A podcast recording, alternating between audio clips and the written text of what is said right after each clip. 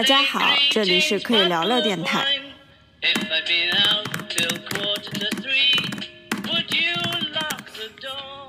这到底是为什么呀？已经二零二零年了，为什么我还要承受这种信号不好的痛呢？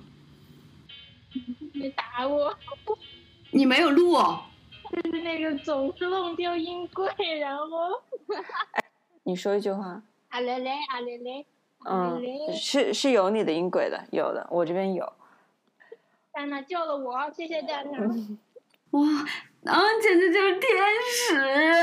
怎么会有你这么靠谱的朋友啊？哭了。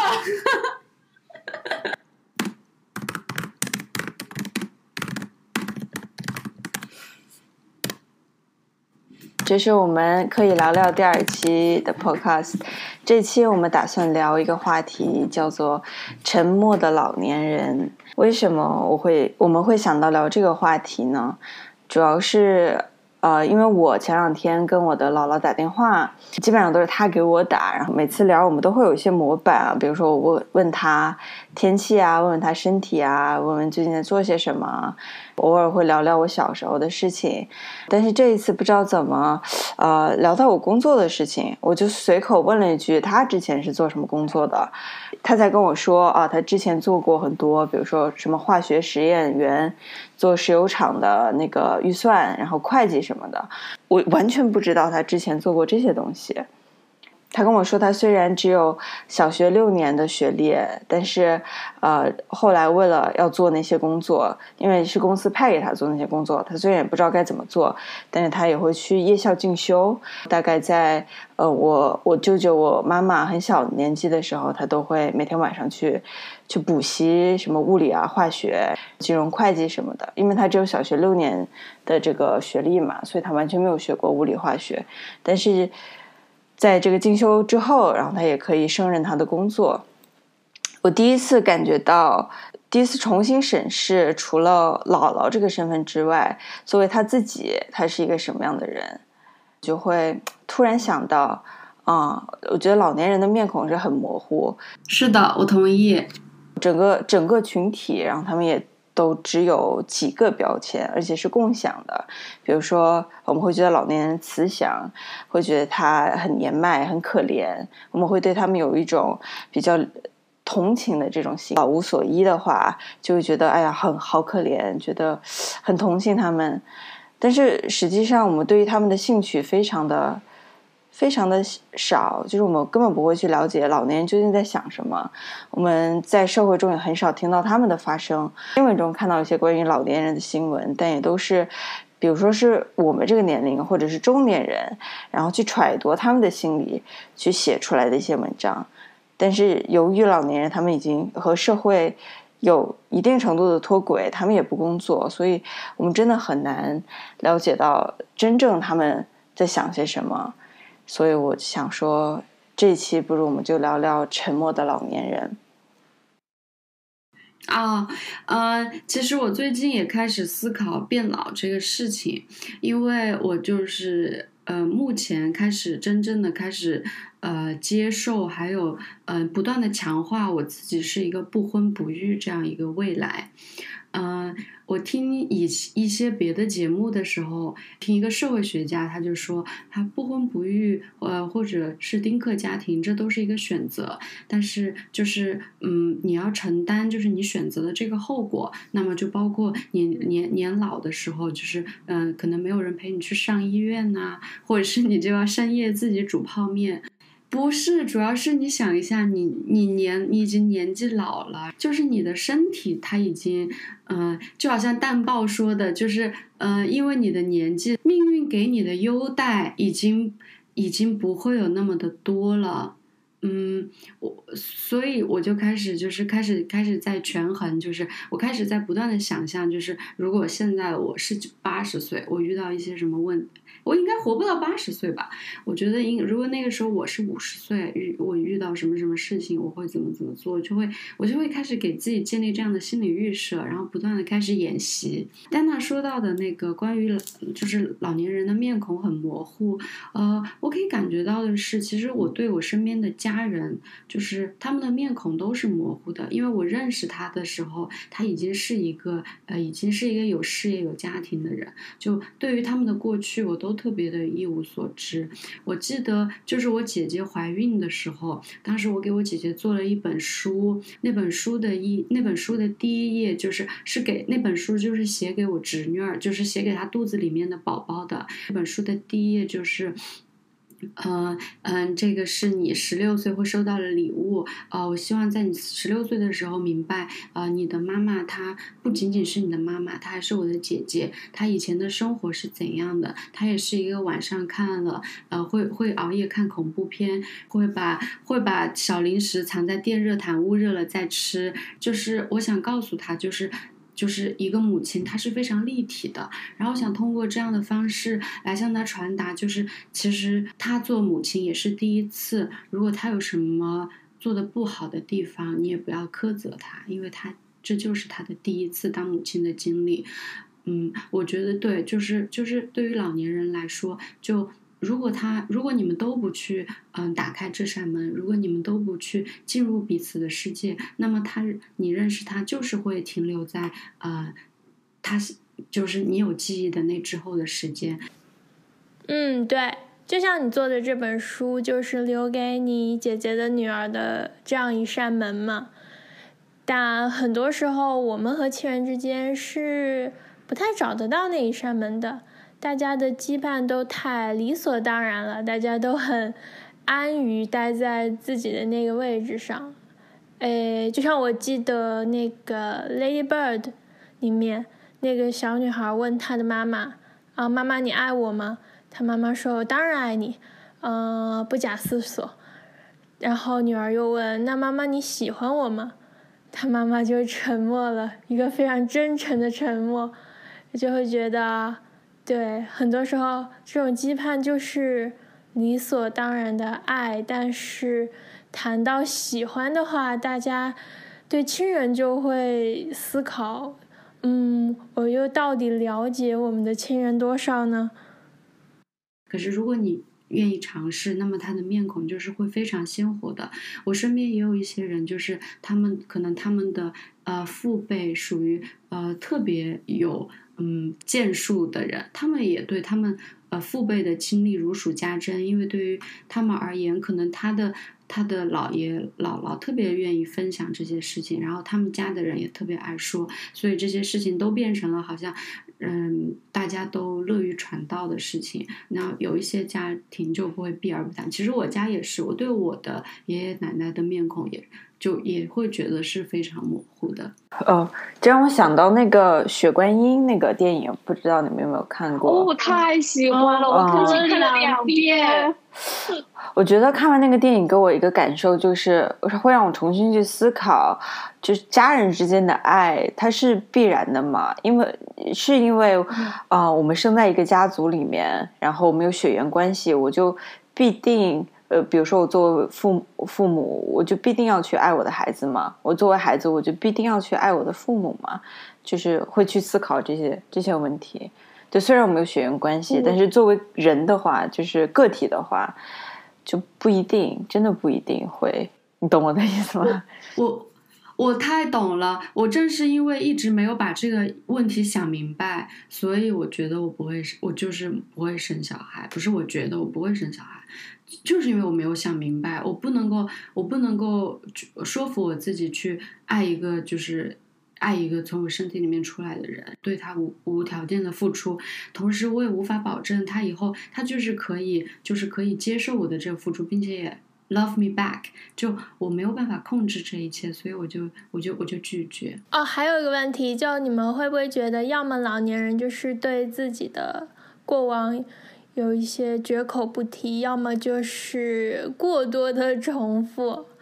呃，比如说像我爷爷奶奶，他们可能会觉得他们自己是有一点建树的人，就会反复的重复的说那么几件事情，你就会觉得有时候我会觉得有点不耐烦，有时候又会觉得人 这个东西就还挺可怜的。哈 哈可是我和亲人聊天的时候。嗯，有的时候你知道，我有的时候有点没道理。就是如果他在讲一些我不想听的话题的时候，我还，但是其实我我也会有一点好奇，我会就说，哎，那你谈过几个，谈过几次恋爱？就是我会，我会直接就是问。我会觉得他们很不愿意透露一些细节，而只愿意讲，只愿意讲他们愿意讲的事。是的，是的。可是你知道我有点没道理，我就会 push 他，我就会说。嗯，也不叫也不叫老年，就和我亲戚聊天的时候，我可能就是因为我太我太没道理了，所以我就很莫名其妙的和我家里面的有一些很年长的亲戚关系很好，因为我就是会和他们聊天的时候就很喜欢挖掘他们的不为人知的过往，还有他们自己不愿意提及的那些伤心事，然后我觉得话一旦说开了，就会拉近你们的距离，我还蛮喜欢做 challenger 的角色的，嗯，是的，入侵，嗯。其实，呃，对我想说，嗯，就最近就我我家里其实老年人已经开始，嗯，纷纷的就已经开始离开了。我还有一个奶奶，然后去看奶奶的时候，我印象很深，就前几年。智能手机已经开始兴起，嗯，大家就回他去他家看他的时候，我问上问了隔壁的 WiFi 密码，一群人就在那里玩手机。那一刻，我有一点好奇，就是我奶奶她会不会也想知道我们拿着的东西是什么，我们在看什么，我们的世界是怎么样的？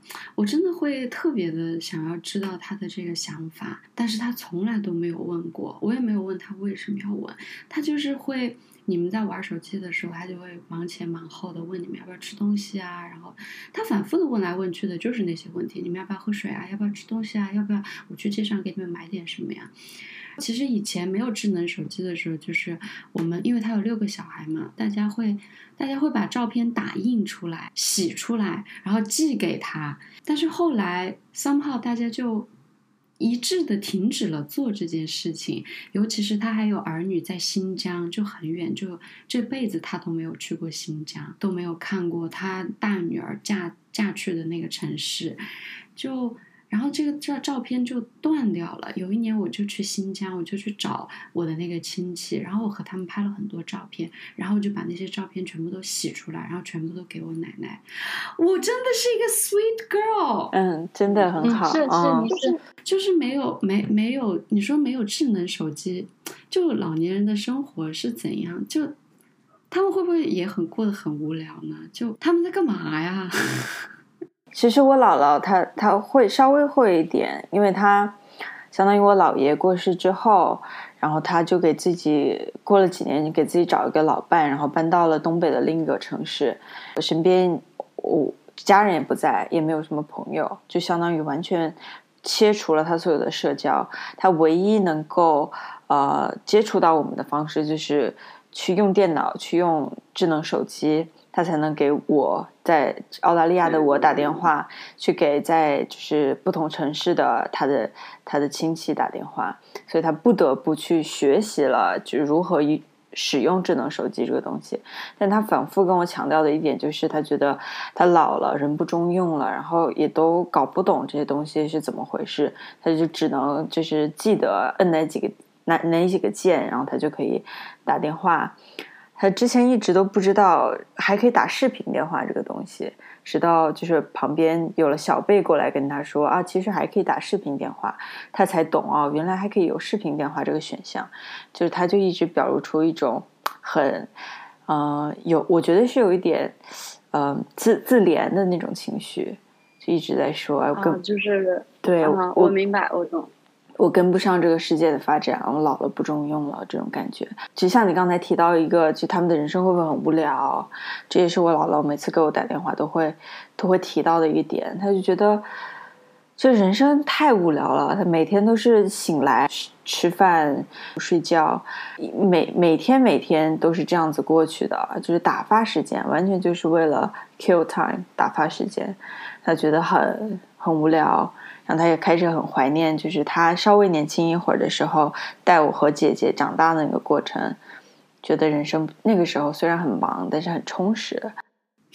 我觉得 be a good timekeeper 是一件 time killer，be a good time killer 是一个是一个就是一直要寻找答案的的事情。我觉得我们可以做一个 diary，就每天把自己就是今天值得圈可圈可点的地方写下来，然后到了一定的年纪就开始重复上面的事情，可可能就可以对抗了。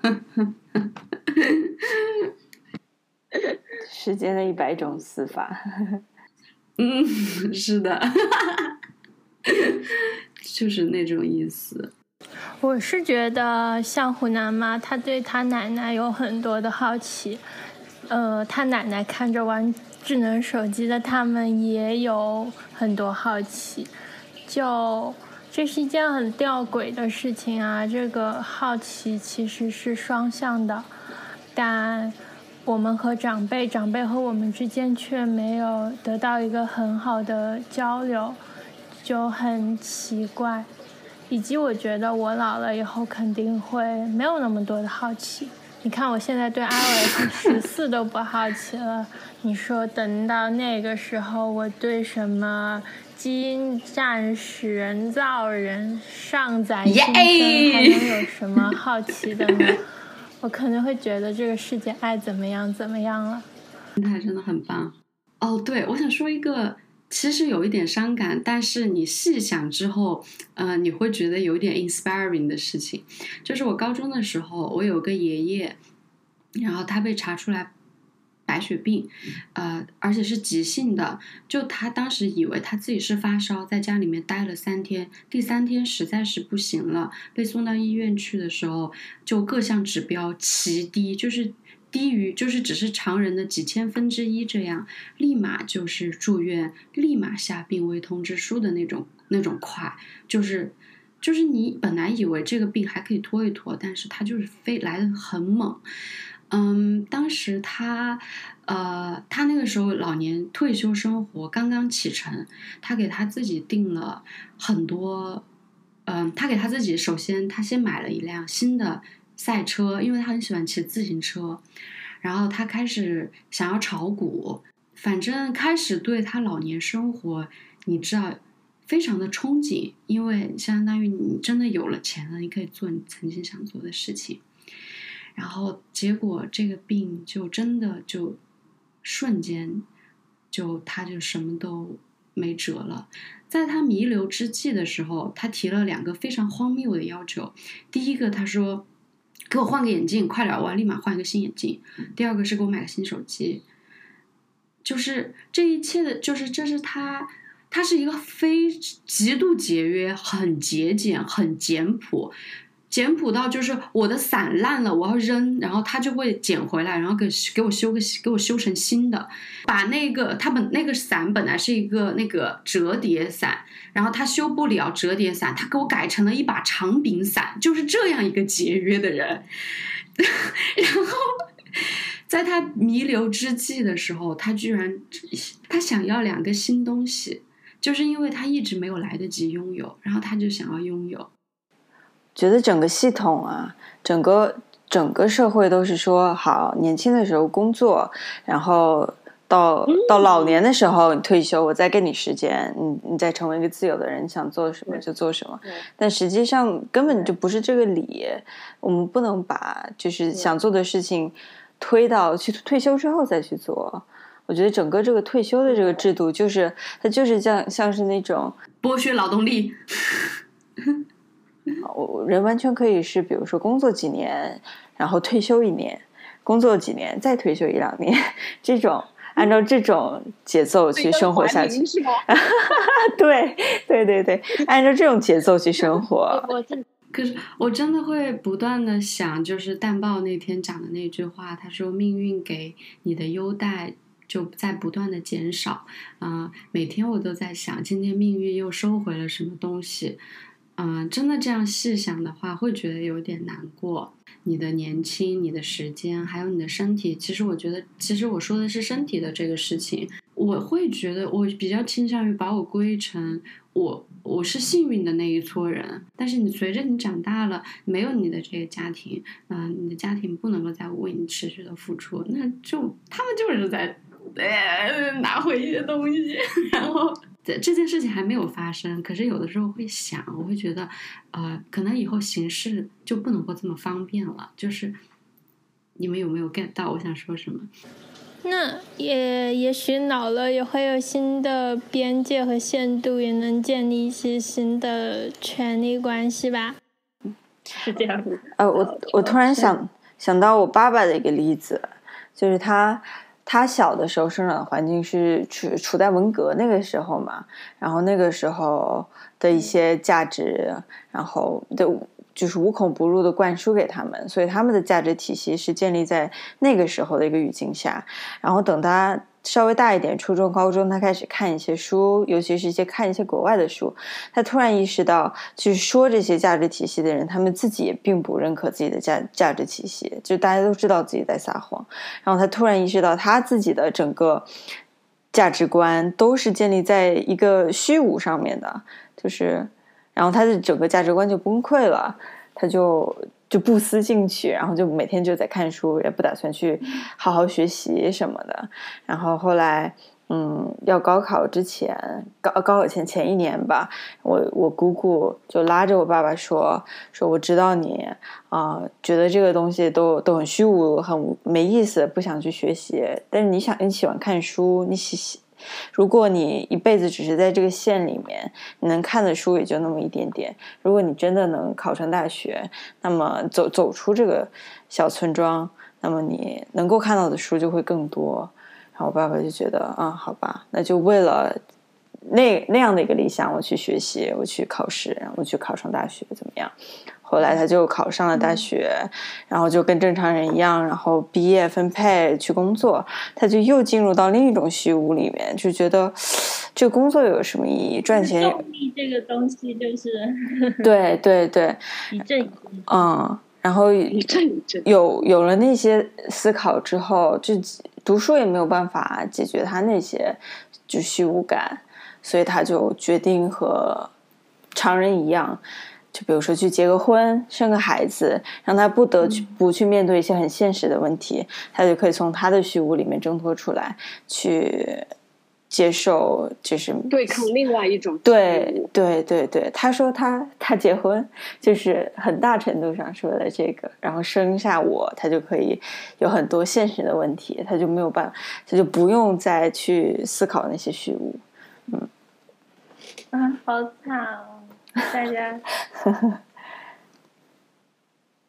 现就原来结婚生子也只是杀时间。对，真的是杀时间。现在我觉得他接进入到第三个阶段的虚无，就是，呃，我已经长大了退，休，呃，差不多，我已经长大，然后我我可能不太需要他了，然后他就没有那么多生活中的打怪的那种经经验，不对，经历要再去做了，然后他就经常会，他给我一种感觉是，他很需要，我很需要他。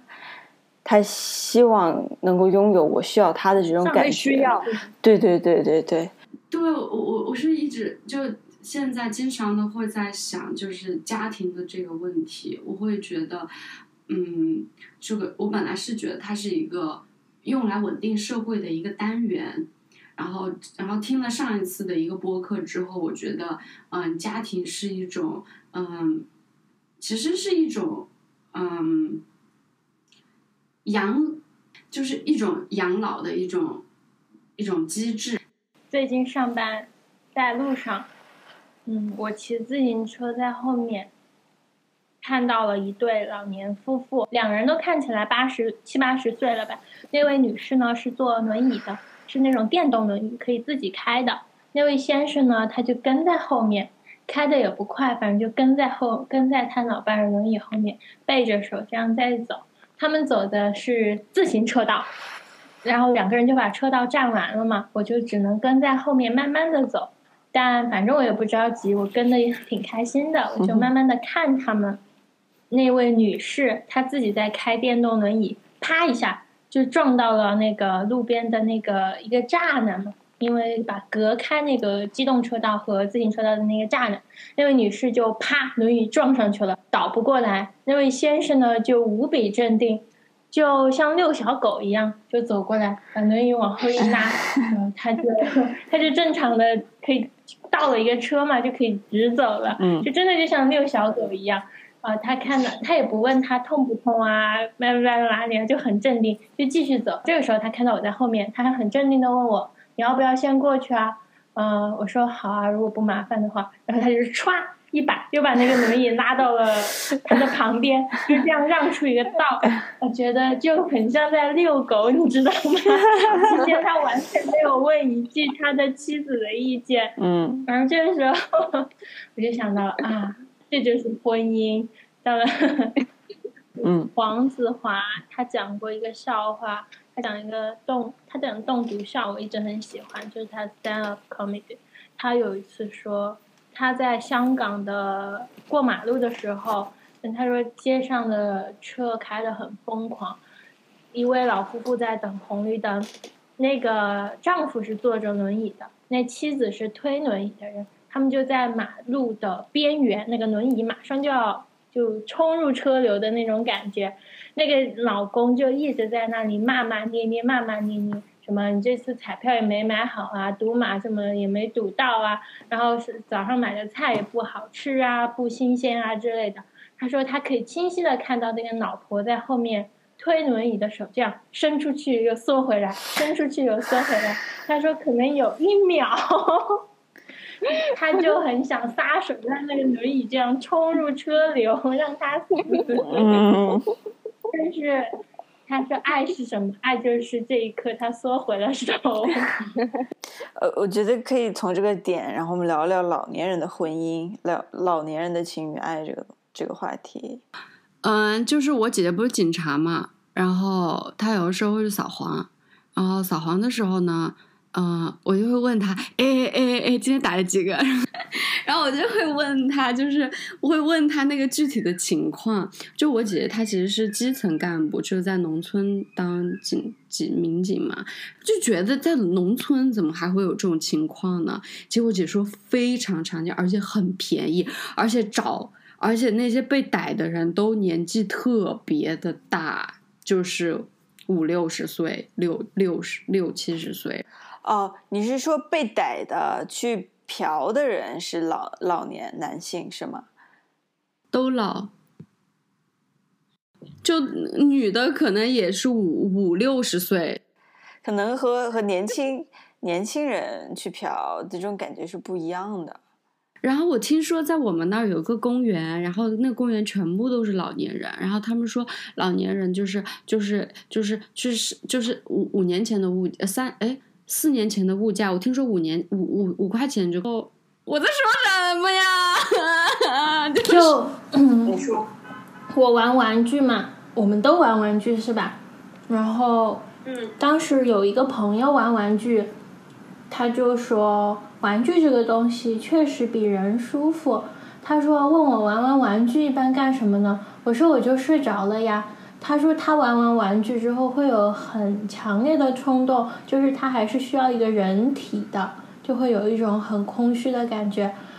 我会我会这样猜猜测啊，就老年人的感觉会不会更像就需要一个人体的那种感觉，有触摸的那种感觉，而青年人的就是，哎，一二三四几个开关拿一遍，然后就嗯，是吧？就而老年人就更像那个鱼味，对，就是他 charge 的那个东西，嗯，是不一样的。然后，但是在我姐姐逮到的那个人，当时有一个故事是他给我讲的时候，我听哭了。当时那个故事是他们逮到一个年纪比较大的一个女人，就可能五五五五五六十岁，然后就问她为什么这么老了还要出来做这个。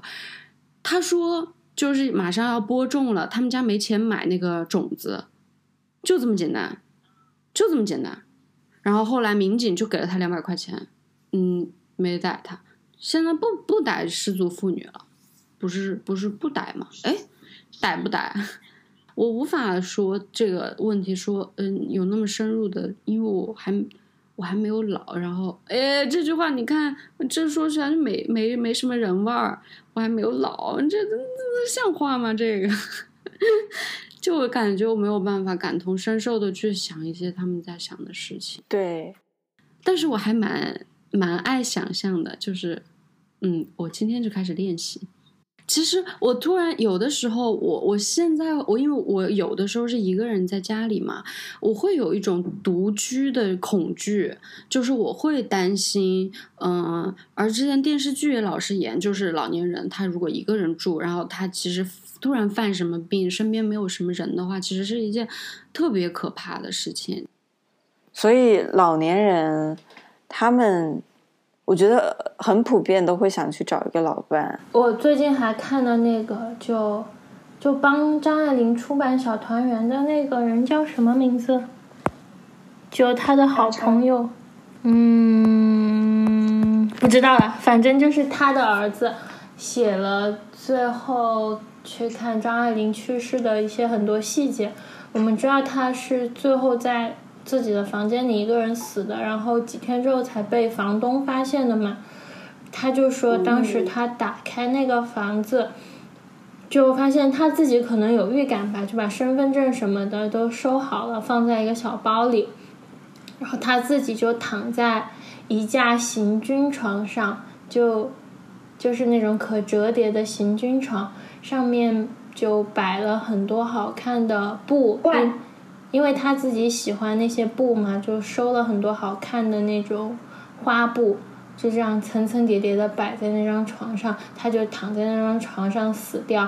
然后整个房间里就有一个小纸箱，就是他写作的地方，平时，然后还有一个很小的电视，大概十寸左右的电视吧，就是他平常看看看一些新闻的东西，然后就是全部了。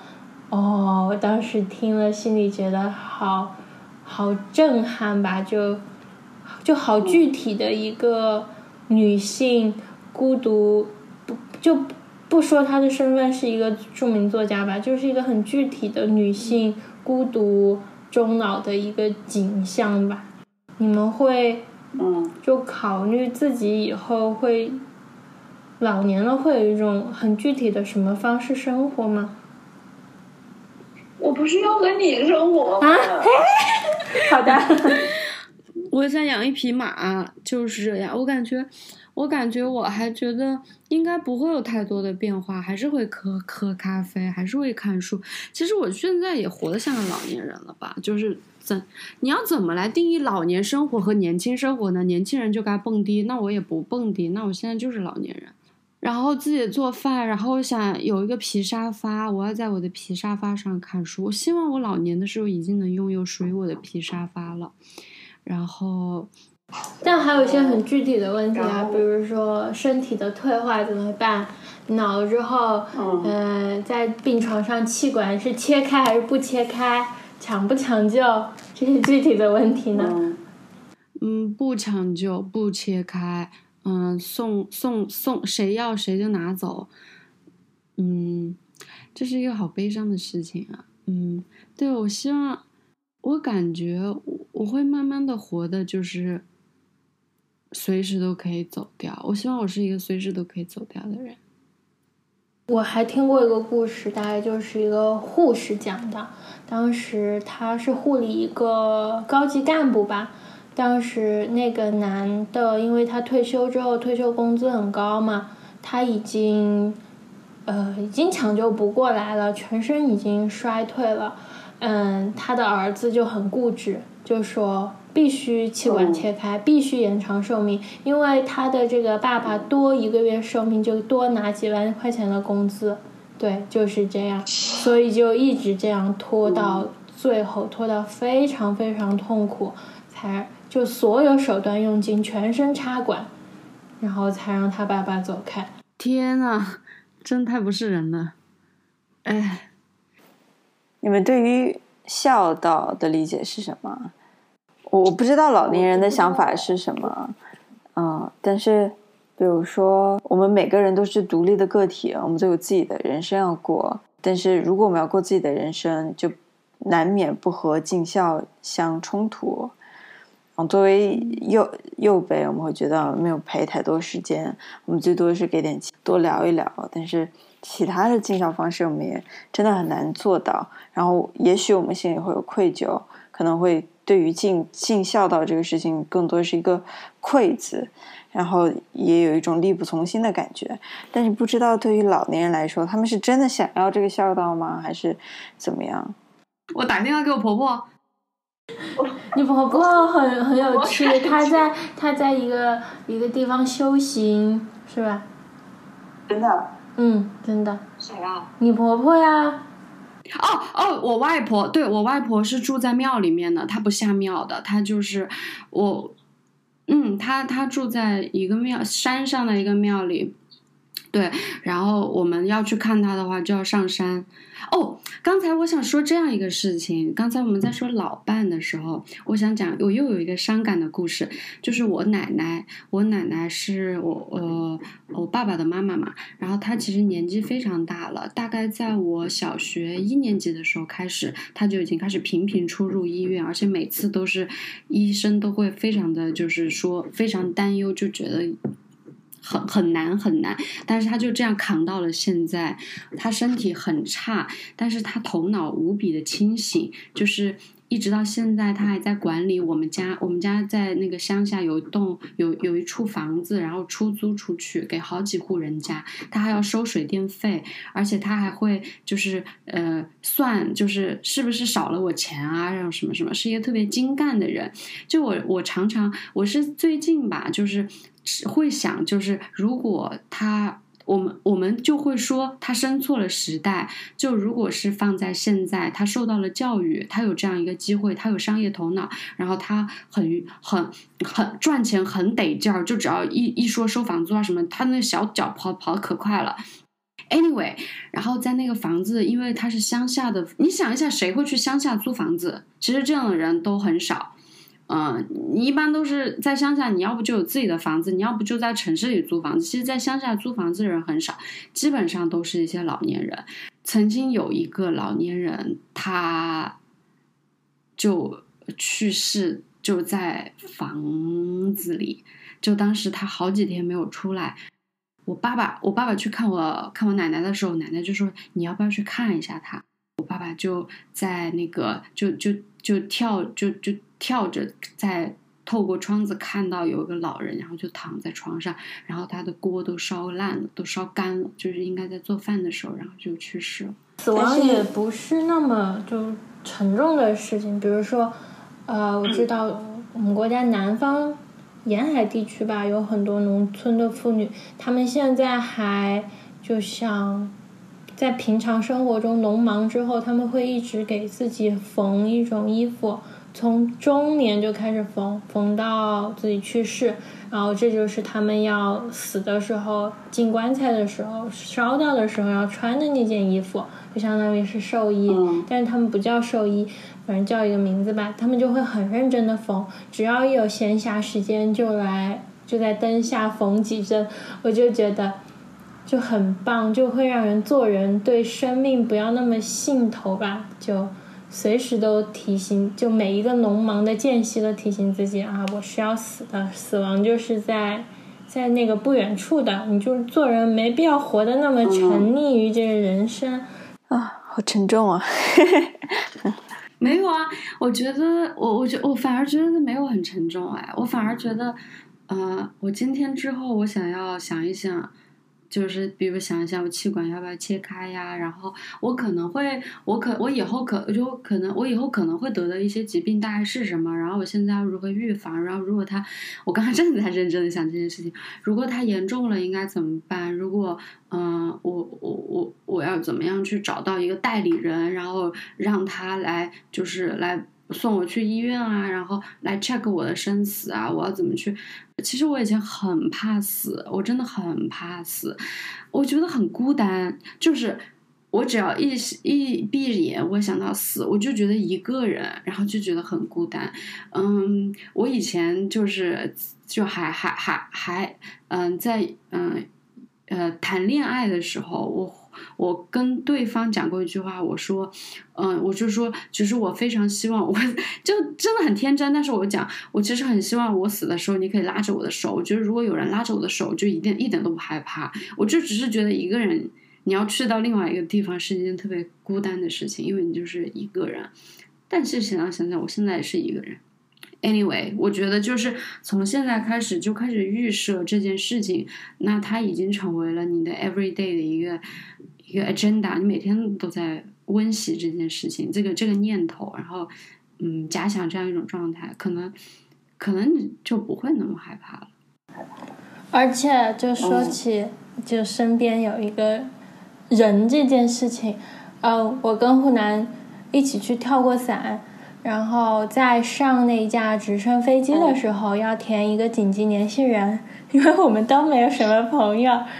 我们也没有约好，但湖南那张表上就写的我的名字，我的那张表上就写的湖南的名字。当时那个嗯跳伞基地的人就跟我们说：“你们这样是不行的，紧急联系人不能是同在一架飞机上的人。”当时我就记住了这句话，我觉得好妙啊！就是嗯，无论你以后你们要以。怎样的方式养老或者预防死亡？就就是这一句话：紧急联系人不能是跟你同在一个万米高空要一起跳伞的人。嗯，真的耶。你需要一个，嗯，对，就好啊。对你需要一个，还是回到那个，你需要一个 safety net。可能就是钱吧。我觉得老年人没有在社会得到应有的尊重，可能也就是因为这是一个老一个社会，所以他们才不会得到应有的尊重。可能放到原始社会，可能还会不一样一点，因为他们是你知道为那个叫什么长老，他们的地位就是最高的。然后因为因因为他们的经验还有他们的人生，嗯，就是会给过来人一些非常多的一些。嗯，借鉴意义，然后大家就奉他的话为神谕。但是现代社会可能就是因为现在是现代社会，然后我们的整个社会的运转运转都是跟工作，都是跟资金，都是跟这些东西相关。而老年人已经成为不太重要的那一撮，然后呃吸引他们的消费，就是赚他们的钱或者吸引他们的注意，然后生产生产他们去满足他们的需求，或者是开发他们的需求，都已经变得不那么重要，所以他们才变得。不太重要，可能没有社会，他们活得更好。不是他们，是我们。你刚才，你刚才提到一个原始社会，因为他们积累了很多经验，他们知道的东西是年轻人不知道的，所以他们会得到应有的尊重。而然后，我觉得现在这个社会是我们知道的东西是老年人不知道的。然后老年人他们他们的经验好像对于我们来说没有那么重要了，已经是过时的，是上一个时代的事情。所以可能这也是一个原因，为什么我会觉我们会觉得，嗯，不会给予老年人应有的，就是对于像人一样的那样的尊重，而是给他们一种，嗯。我们这是一个呃孝道社会，然后我要给你尽孝，这是我的一个义务，所以我要啊，我要对你好。但对你好，只是你是一个符号，你是个标签，你是长辈，所以我对任何长辈都是要尽到这样的一个责任，是这样的一个逻辑。嗯嗯，是的。而且最近不是《星际穿越》又在上了吗？我应该非常喜欢马修麦康纳，我又去看了，呃，又开始哭了。然后我发现，我发现我以前对这部电影的记忆力完全就是不对的。它是一个 好结局，但我的记忆力因为可能那个当下哭的太用力，就完全停留在马修麦康纳被困在了他女儿的书架后面，嗯，没有出来。我心里填的结局就是他永远的困困困在了那里。然后这次发现，嗯，原来是好结局啊！那以前的眼泪都白费了。但但我觉得他说的一句话还是挺对的。他说，就跟他女儿说，就是从小孩出生的那一刻起，父母就已经是他们身后的回忆了。就还有就是，就是包括物理学家，他说他也没法解释爱这个问题。包括孝顺，因为就算我们有的亲人死了，我们依然会爱他们。你不能说这个这种能量投向的对象到底是什么，所以所以他坚信是肯定有另外一个维度的，因为你不能解释对消失的东西的爱，就是我们比如说你爱你身边的人，但如果你那个人死了，你还是会爱他。